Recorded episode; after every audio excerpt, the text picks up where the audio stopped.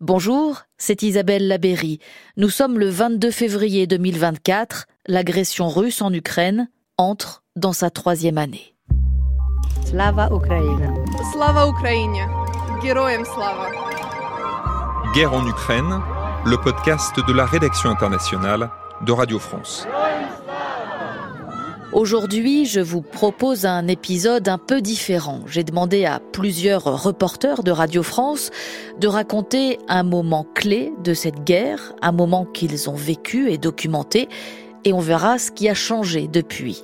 C'est donc une chronologie tout à fait subjective de ces deux dernières années à laquelle vous invite Thibault Lefebvre, Agathe Maheuet, Boris Loumagne, Sylvain Tronchet, Maureen Mercier, Omar Waman et Claude Guibal. 2 avril 2022, les exactions de Boutcha, Thibault Lefebvre. C'est ma deuxième mission en Ukraine. Je pars avec euh, Yachar Fazilov, euh, qui est euh, désormais le, le, fixeur de Radio France. C'est pour lui sa première mission avec nous. Et puis Benjamin Thuot, technicien de Radio France, euh, qui lui aussi pour la première fois euh, se rend en Ukraine. Le convoi remonte l'artère principale de Boutcha. Un premier cadavre à droite. Immédiatement, un autre à gauche, visiblement un civil, tué alors qu'il était sur son vélo. Au rond-point, trois autres morts. Tout de suite, on se dit, euh, là, c'est gros, Boutcha, c'est très gros. Au milieu de la route, d'autres corps que les véhicules contournent. Il doit être 5h, 6h de l'après-midi, enfin la nuit commence à tomber, il y a un couvre-feu donc on ne peut pas bouger. Donc ce qu'on fait c'est qu'on appelle euh, le fossoyeur du cimetière de Boutcha qui tout de suite nous fait comprendre que Boutcha euh, va être un événement majeur. Ouais. Les corps sont dans les rues. Nous n'arrivons même plus à les compter. Plusieurs de ces cadavres sont dans des caves ou dans des endroits où les terroristes russes ont jeté des grenades. Il y a aussi des hommes avec les mains attachées. On leur a tiré dans la nuque. Et donc, le lendemain matin, dès que le couvre-feu est levé, vous débarquez euh, d'abord à Motidjine, puis à Boutcha. Là, c'est tout simplement terrible. C'est une, de toute façon, des pires choses que j'ai pu voir euh, pour le moment dans, dans ma carrière de reporter. C'est-à-dire, c'est une fosse commune avec des corps euh, dont tu vois les, les, les, membres qui sortent du sable. Ces corps sont là depuis plusieurs semaines, donc ils commencent à, à se dégrader. C'était très dur. On travaille un peu comme on peut euh, dans euh, un vrai cimetière à ciel ouvert. Est-ce qu'avec le recul aujourd'hui, tu peux dire que sur le moment, tu avais conscience de ce qui venait de se passer? On avait tellement l'impression que c'était majeur euh, qu'on n'était plus dans une logique concurrentielle. C'est-à-dire que là, on avait l'impression vraiment de faire équipe pour renseigner, euh, si tu veux, des, des, crimes de guerre potentiels. Et c'est peut-être la, la, seule et unique fois où j'ai eu l'impression justement de, de, travailler de manière collective à la documentation de potentiels crimes de guerre qui pourraient être euh, plus tard euh, étudiés par la justice internationale. Ce qui vient de se passer à Butcha impose un nouveau train de sanctions et des mesures très claires. C'est l'armée russe qui était à Boutcha. Et donc celles et ceux qui ont été à l'origine de ces crimes devront en répondre. Qu'est-ce qui est fait Ou est-ce qu'on en est quasiment deux ans après? Est-ce que des procédures sont engagées? Est-ce qu'on a identifié les auteurs de ces exactions? Alors, il y a différents niveaux. Euh, il y a le niveau euh, local, ukrainien, où tu as eu des procès avec des condamnations de soldats dont la responsabilité a été avérée pour la justice ukrainienne. Ces soldats euh, sont rentrés en Russie, mmh. certains sont morts, donc c'est des, des, des, jugements par contumace, si tu veux, qui ont été assez vite finalement et qui sont assez symboliques. Euh, il y a aussi la Cour pénale internationale euh, dont le procureur a installé un bureau à Kiev avec des enquêtes euh, qui sont en cours actuellement. Puis tu as euh, récemment la, la Cour internationale de justice, donc qui est tel un organe qui dépend de l'ONU euh, et cette Cour internationale de justice s'est déclarée elle compétente pour euh, juger d'éventuels euh, crimes de guerre russes. Merci beaucoup Thibault. Merci Isa. Vraiment, ça, ça, va être très bien. Ouais. Bon, allez, on va libérer, je libère le studio. Allez, bisous. allez, bisous. à plus tard. Salut. Salut. En septembre dernier, le procureur général ukrainien annonçait travailler sur 104 000 cas de crimes de guerre recensés à travers le pays les tribunaux vont avoir du travail pour plusieurs années, voire plusieurs décennies. Septembre 2022, les enfants volés. C'est bon? Ouais. Il marche bien le tien aussi, parce que des fois ça bug. Si, si, c'est bon. Peut-être tous les micros. Ok. Alors, euh, Boris Loumagne, toi tu es reporter à France Info et en septembre 2022, tu t'es rendu dans la région de Kharkiv, tout près de la frontière avec la Russie, pour aller documenter un fait de guerre, l'enlèvement de plusieurs enfants ukrainiens parler russe. Ce sont des journalistes français qui te donnent le nom d'un village qui s'appelle Kozachalopan. Hmm. Euh, ces collègues journalistes n'ont pas pu se rendre sur place. Euh, nous, nous avons décidé euh, d'y aller. On a réussi à se frayer un chemin jusqu'à ce, ce, village. On a commencé à poser des questions à droite à gauche aux quelques habitants qu'il restait.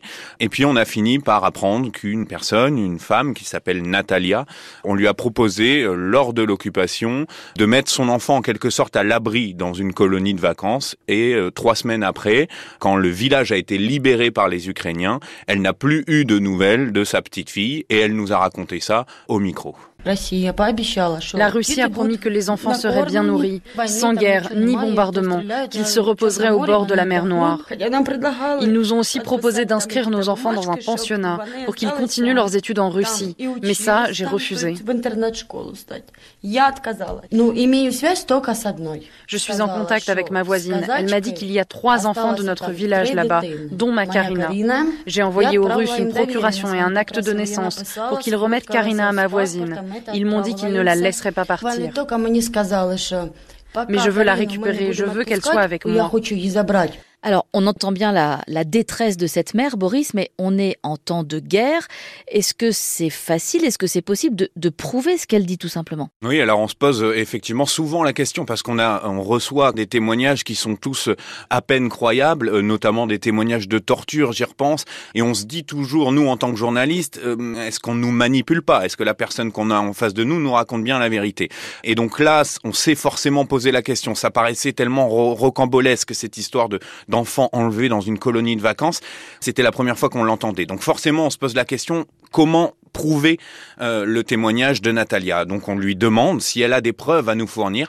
Et effectivement, elle nous sort d'une armoire un journal de propagande russe qui s'appelle Kharkiv Z.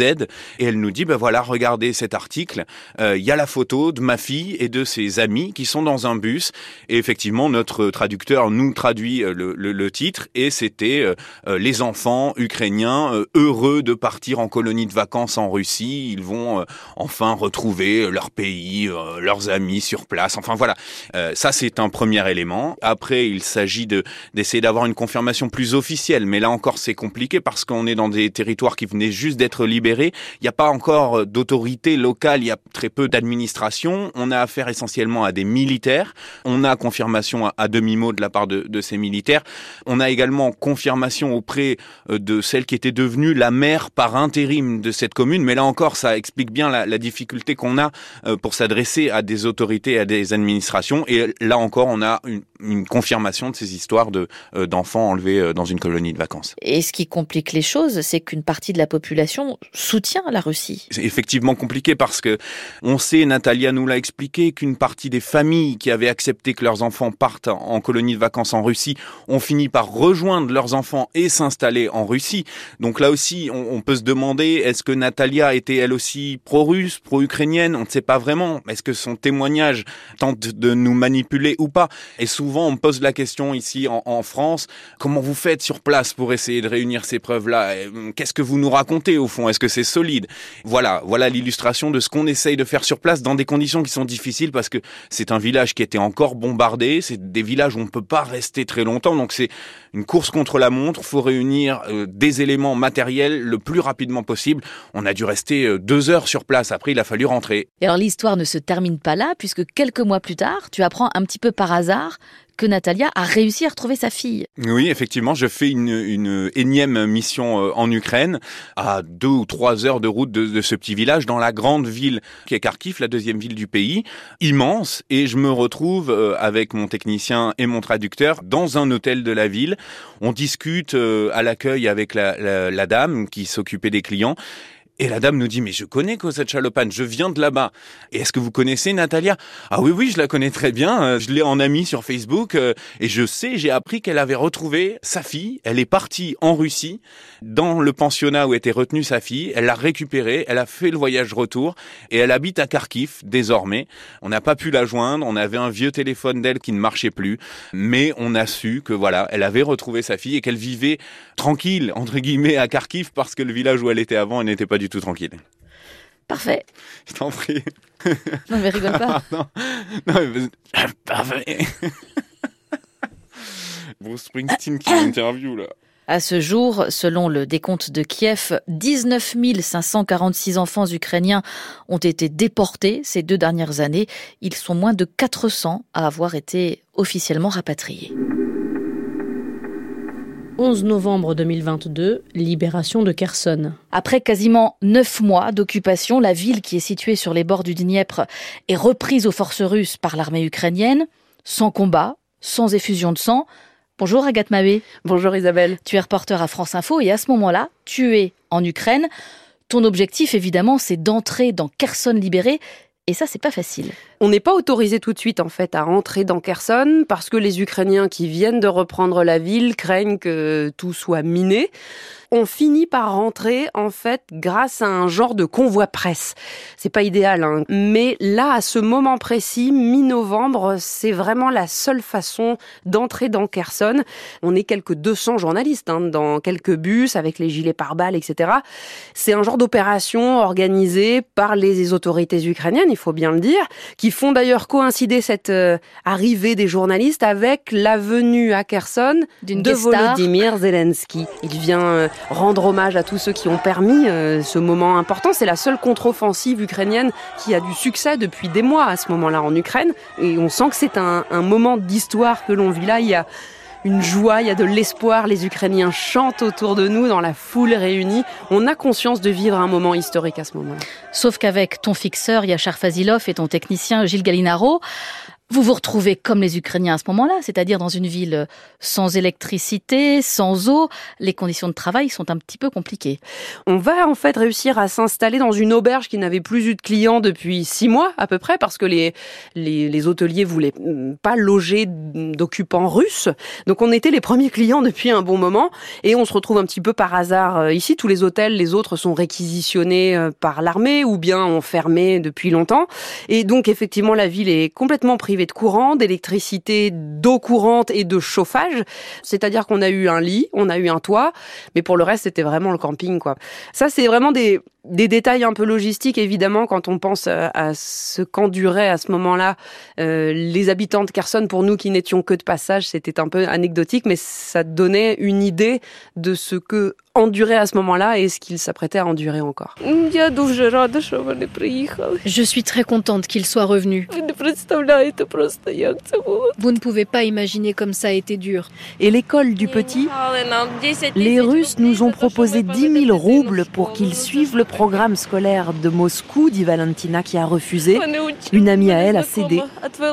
Son fils a dû chanter l'hymne russe chaque matin, confie-t-elle en pleurant. Le plus dur, c'était les contrôles permanents. Maxime, son mari, raconte lui le filtrage et la surveillance russe. Nos portables, nos messageries, WhatsApp vérifiaient systématiquement. Ça faisait de longues files d'attente dans mon quartier. Même pour aller chercher des couches pour notre bébé, on pouvait passer 4 ou 5 heures au barrage. Et surtout, il détaille des fouilles dans les appartements et des actes de torture. Un jeune sur deux autour de moi a vécu ça. Être accusé à tort d'avoir des armes. Les tortures étaient terribles. Des brûlures sur les parties génitales, des coups de taser, des décharges électriques aux oreilles. Les services secrets vont avoir du travail. Soudain, quatre femmes arrivent à leur tour en faisant de grands gestes. Elles apportent depuis Kherson aussi du borsch à tous les militaires. Le checkpoint prend des airs de cantine et les soldats acceptent un bol de soupe fumante comme un air de fête, de libération, même si toutes les barrières ne sont pas encore levées. La menace russe non plus d'ailleurs, juste de l'autre côté du Dniepr. Valentina confirme. On a peur qu'ils tirent sur Kherson. Ils ne peuvent pas s'en aller comme ça. On comprend bien, on entend bien, Agathe, dans ce reportage, euh, la crainte des habitants.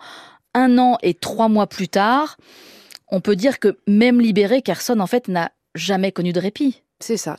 Euh, dès euh, le moment où nous y étions, nous, donc à peine une semaine après la libération de Kherson, la ville déjà était bombardée par les Russes parce que ce qu'il faut comprendre, c'est qu'effectivement, ils avaient fui la ville, mais pas pour aller très loin. Ils se sont simplement réinstallés, réorganisés juste de l'autre côté du Dniepr. Et quand on y était encore, on a vécu les premières frappes en fait sur le centre-ville.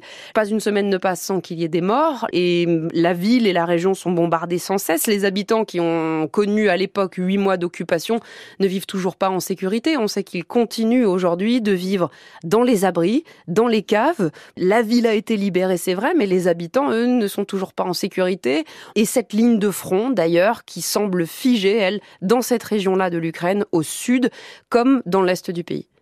Ça allait, c'était plus propre. Très bien, très bien, c'est plus propre. Bon, merci.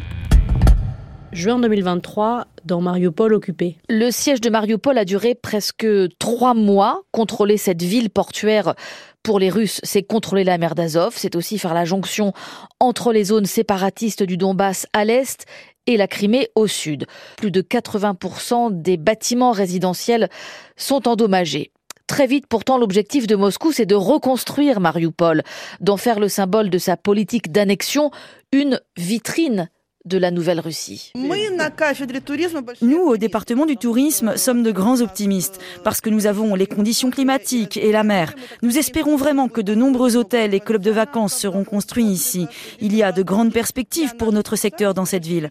En d'autres termes, je pense que nos étudiants qui seront diplômés trouveront du travail d'ici 3 à 4 ans. Yulia est la directrice du département tourisme de l'université de Mariupol. Bonjour Sylvain Tronchet. Bonjour Isabelle. Tu es le correspondant permanent de Radio France à Moscou.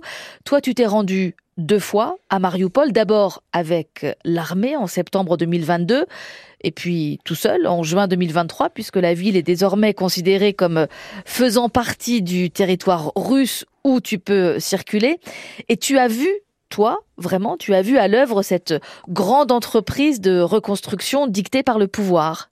Oui, euh, effectivement. Quand, quand j'y suis allé en, en juin dernier, euh, il y avait des, des pelleteuses partout. Et, et d'ailleurs, aux, dernières nouvelles, c'est toujours le cas. La, la ville est un, un, gigantesque chantier. Ça a un côté assez impressionnant à première vue comme ça. Et quand on gratte un peu sur la, la façade, on s'aperçoit aussi très vite que tout cela euh, relève de, du village Potemkin, hein, du nom de ce ministre de, de Catherine II de Russie qui construisait des, des faux villages en Crimée d'ailleurs pour qu'elle traverse les villages et, et ne voit pas la, misère de la Russie euh, à l'époque. Quand j'y étais avec l'armée, on, on, nous a tout de suite emmenés dans un quartier où Vladimir Poutine est allé d'ailleurs, hein, qui s'appelle le quartier Nevsky, avec des bâtiments blancs immaculés, propres, des jardins d'enfants, etc. Des, des, bâtiments qui sont construits à un, rythme d'enfer. Alors les les gens, euh, certains nous ont expliqué hein, que les, les, chauffe-eau, par exemple, avaient une fâcheuse tendance à, à sortir des murs, euh, que les portes de placard ne fermaient plus au bout de deux mois. Tout cela a été fini à la va-vite, hein, manifestement, euh, construire des immeubles de 7 ou 8 étages en trois mois, euh, ça, ça peut difficilement se passer autrement. Voilà, mais la carte postale est là, très clairement, et les Russes, évidemment, l'utilisent pour montrer ce qu'ils sont en train, selon eux, de, de refaire de cette ville. 6 juin 2023, destruction du barrage de Karovka. Ce jour-là, il y a d'abord eu des explosions et puis soudain une brèche immense dans ce barrage hydroélectrique situé sur le fleuve Dniepr.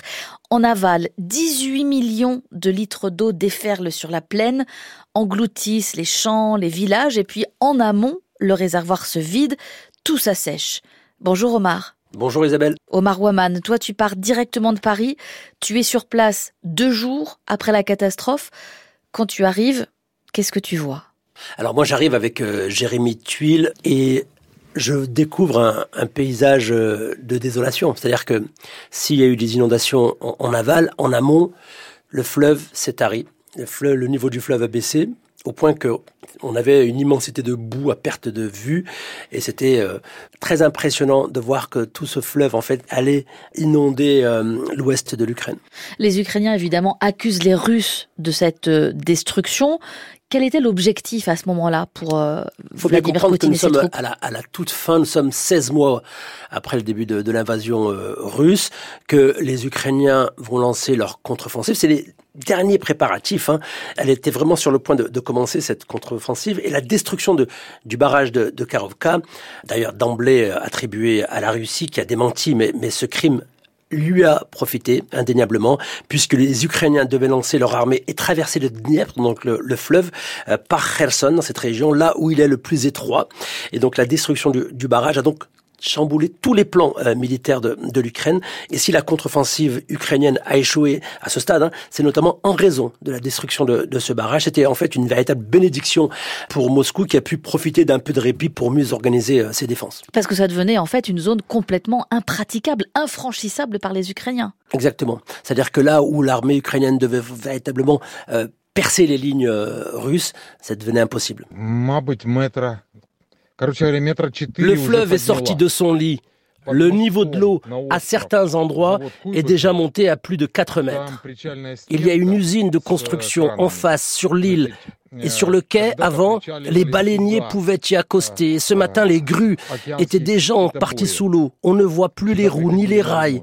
Ils ont disparu. L'île est déjà bien inondée. Nos hommes ont commencé à mesurer la montée des eaux sur cette île. On est à plus d'un mètre soixante-dix. Les rues sont en partie sous l'eau, comme les ronds-points.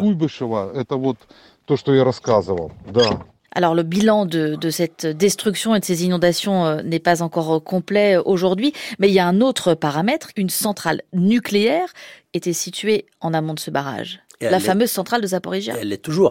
Il faut savoir que cette centrale, effectivement, se trouve euh, à une heure d'art, c'est à côté de, de Zaporizhia, pas très loin, en face de Nikopol. Et eh bien, la destruction du barrage de Karovka, euh, dont l'eau est utilisée pour euh, refroidir le, combustible et éviter un accident, a fragilisé, effectivement, cette, cette centrale nucléaire de Zaporizhia, qui est toujours aujourd'hui occupée par l'armée russe, car le, refroidissement, Isabelle, de cette de la centrale est assuré par de l'eau pompée dans des bassins situés sur le site. Alors, alors, à ce stade, euh, le risque a été écarté, mais rien n'est moins sûr pour l'avenir. Huit mois après cette destruction, quel bilan est-ce qu'on peut tirer en, matière de, dégâts à la fois pour l'environnement et pour les habitants aussi, parce qu'il y a eu beaucoup de destruction matérielle Alors on a des chiffres. Euh, L'ONU estime euh, à 13 milliards d'euros les pertes et les dégâts c'est euh, considérable euh, en prenant notamment en compte le, coût euh, environnemental. Et ce qui inquiète la communauté internationale, c'est l'impact à très long terme de la destruction de, ce barrage sur l'environnement. Et le retour à la normale prendra des décennies. mais pour l'ONU, eh bien, c'est probablement une opportunité pour l'Ukraine de repenser l'avenir de, toute une région d'une manière plus verte, plus écolo, plus moderne et plus respectueuse de l'environnement. Merci Omar. Avec plaisir, c'est bon L'eau du barrage a noyé plus de 600 km. Elle s'est infiltrée dans les cuves des stations-service. Elle a noyé les zones de stockage des produits pesticides. Elle a charrié des mines aussi et pollué durablement les sols. Cette destruction a d'ailleurs donné lieu à la première plainte pour écocide liée à l'invasion russe. Mais pour qu'elle aboutisse, il faudra d'abord prouver, ce n'est pas encore le cas, que c'est bien Moscou qui est responsable de cette catastrophe à grande échelle. Décembre 2023, l'échec de la contre-offensive. Plus personne euh, désormais ne fait semblant de croire que la reconquête est possible. Six mois après le lancement de leur contre-offensive, les Ukrainiens ont récupéré environ 500 km de territoire, mais ils en ont perdu à peu près autant. Bonjour Claude Guibal. Bonjour. Toi, à ce moment-là, tu parcours cette ligne de front qui n'avance plus. Qu'est-ce qu'ils disent, les soldats? Le premier contact, il se fait euh, dans une tranchée, en fait, près de, de Barmouth. Et il faut vraiment penser que bah, c'est le Donbass. Hein, donc tout est gelé, glacé, tu es dans ces tranchées avec les, bords coupants de, glace. C'est vraiment physiquement très impressionnant. Et il y a ce, premier capitaine qui me crochette vraiment mon regard et me dit, tu veux vraiment que je te dise ce que c'est la guerre? Tu veux que je te raconte ce que c'est? Au fond des tranchées La peur, la terreur, le froid, la douleur, perdre ses camarades là, t'as rien à dire. Et puis, deux jours après, on est euh, dans une casemate, on est tout près de la ligne euh, zéro en fait, hein, près de Toretsk, avec des, là cette fois-ci des plus jeunes, tu vois, c'est des opérateurs de drones. On est dans une casemate enterrée là comme ça, pareil dans le gel, et puis ça, tape, c'est en pleine nuit eux, ce qu'ils nous disent, c'est qu'en fait, euh, bah, ils sont jeunes, tu vois, ils sont là, ils sont avec leur euh, leur joystick, leurs écrans. On dirait qu'ils jouent en fait à la console, sauf que c'est pas, ils jouent pas à la guerre, ils sont dans la guerre et, euh, ils nous disent, bah avant la guerre, bah moi j'étais barman, j'étais postier, c'est pas des soldats de métier, c'est des civils. Et ils te disent à quel point c'est dur la guerre. Le moral il est entamé, ça fait un an, un an et demi, deux ans qui sont pas rentrés. Ils te disent qu'en fait, ils ont vécu avec les types sur lesquels ils sont sur le front, parfois plus qu'avec leurs propres femmes. Ce qu'ils disent, c'est qu'ils sont épuisés, qu'ils ont juste envie, en fait, pas d'abandonner la guerre, mais juste de se poser, tu vois, quelques jours. Deux ans après le, début de la guerre, le soutien occidental vacille, on le sait, les munitions euh, commencent à manquer, les avions tardent à être livrés, les États-Unis bloquent toujours une nouvelle enveloppe financière. Est-ce que ça aussi, ça entame le moral des soldats? Ah bah évidemment, hein. euh, enfin ça, entame le moral. C'est-à-dire que ce qu'on sent, alors c'est du ressenti, hein, c'est à la fois une immense lucidité. Ils savent très bien tout ça. Ils savent très bien aussi l'état de la guerre. Ils sont pas en train de se bercer d'illusions. On le sent d'ailleurs avec euh, l'humour, hein, qui avec les mois qui passent devient un humour très froid, en fait très très cynique. Ils finissent par dire bah oui c'est ça, ouais. abandonnez-nous. Bah, bah, voilà, on va, se battre avec des pelles. Hein. De toute façon, ce qu'ils disent très clairement, c'est qu'en même temps ils ont pas le choix. C'est existentiel. Et donc ils sentent bien que le soutien de l'Occident se défait quand on leur annonce des promesses, des trucs, etc. Au bout d'un moment, on sent qu'ils bah, y croient plus trop. Ils voient bien qu'on ne leur donne pas les armes qu'il faudrait pour aller attaquer de l'autre côté. On leur donne des armes défensives et ils voient bien que face à cette déferlante qui est en face, qui semble sans, fin, sans limite d'armes, d'hommes, eh ben, des positions défensives, c'est pas ça qui leur fera gagner la guerre. Donc quelque part, il y a cette désillusion-là.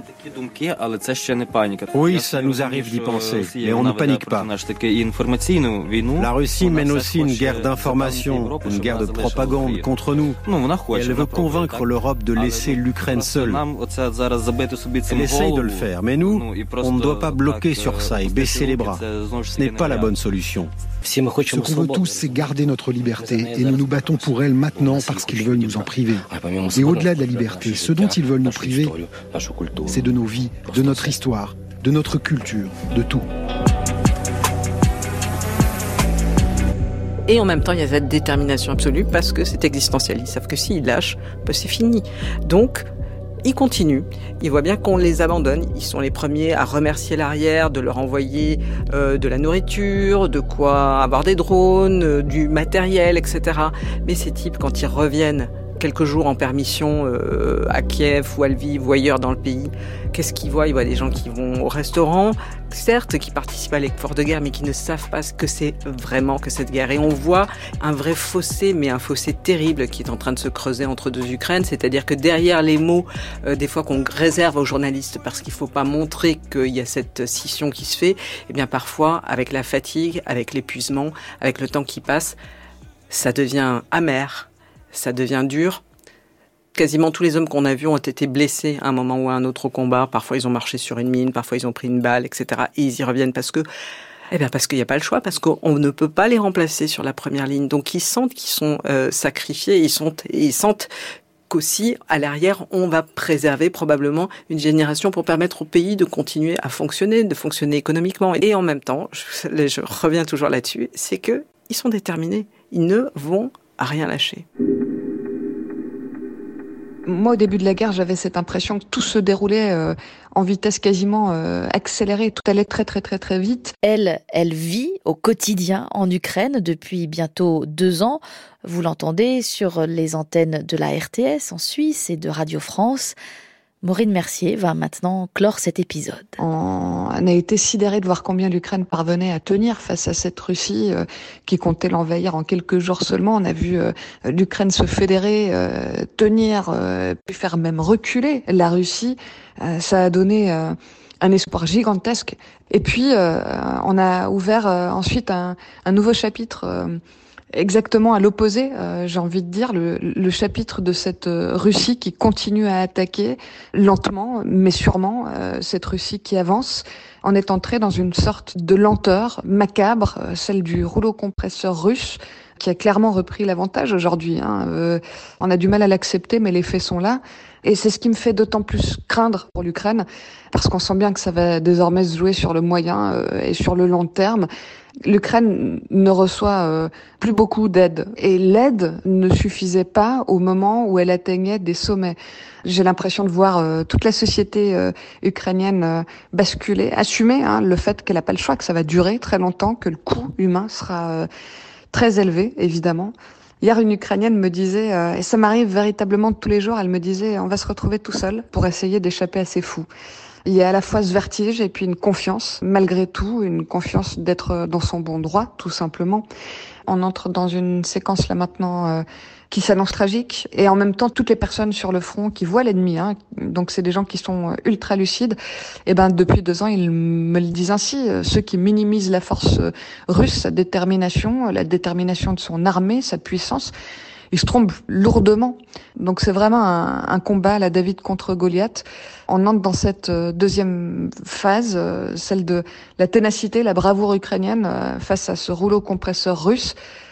Et on va essayer de, de raconter, à ma toute petite échelle, moi je vais essayer de vous raconter comment la société ukrainienne va réussir à faire face dans cette troisième année de guerre à grande échelle.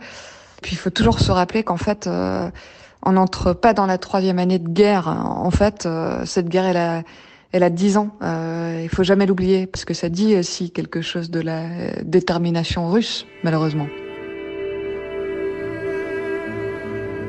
Guerre en Ukraine, c'est terminé pour aujourd'hui. Merci d'avoir écouté les témoignages de nos reporters. N'hésitez pas à nous envoyer un petit message, ça leur fera plaisir.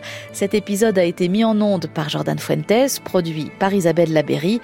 Jeudi prochain, on revient à nos formats habituels et au suivi de l'actualité. C'était Guerre en Ukraine, le podcast de la rédaction internationale de Radio France.